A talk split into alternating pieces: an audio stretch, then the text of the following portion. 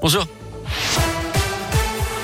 On commence par vos conditions de circulation à Lyon. Toujours ces ralentissements des deux côtés du tunnel sous Fourvière sur un à 2 km. Ça coince également porte de Paris sur le périph' Laurent Monnevet en direction de Paris. Et puis sur la 46 sud à hauteur de Corba en direction de Paris également. Et puis trafic perturbé sur les rails à cause d'un TGV en panne entre Lyon-Perrache et Lyon-Pardieu actuellement. Les TER en provenance de Rouen, de Mâcon, de Paray-le-Monial ne desservent pas la Pardieu et vont donc directement à Perrache.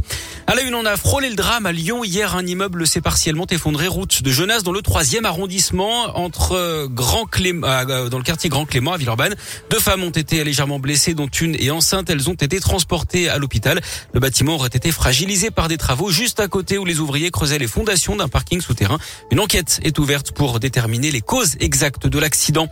Après l'accident de chasse mortelle samedi dans le Cantal, la tireuse présumée a été mise en examen pour homicide involontaire hier. Cette adolescente de 17 ans a été placée sous contrôle judiciaire avec interdiction de porter une arme. Pour rappel, hein, elle est l'auteur présumé du tir qui a coûté la vie à une autre jeune femme de 25 ans qui se promenait sur un chemin balisé dans le Cantal samedi. L'affaire a fait grand bruit et à quelques semaines de l'élection présidentielle, elle s'est invitée dans la campagne.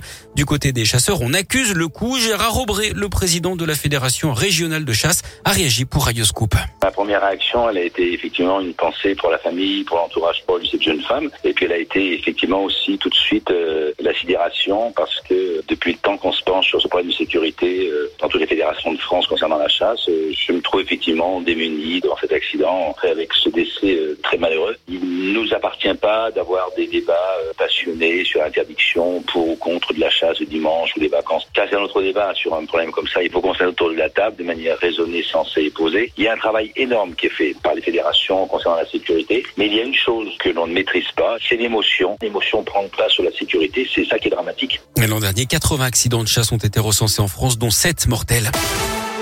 Dans l'actu également, le Parlement doit adopter aujourd'hui l'allongement de la durée légale du délai de l'avortement qui va passer de 12 à 14 semaines. C'est notamment pour répondre au manque de praticiens et à la fermeture progressive des centres d'IVG. Le vote définitif doit avoir lieu cet après-midi. Selon une députée socialiste, 2000 femmes seraient contraintes chaque année de se rendre à l'étranger pour pouvoir avorter car elles ont dépassé les délais légaux. La course à la présidentielle est bel et bien lancée. Ils sont sept candidats à réunir les 500 parrainages nécessaires pour se présenter d'après la liste publiée hier par le Conseil constitutionnel.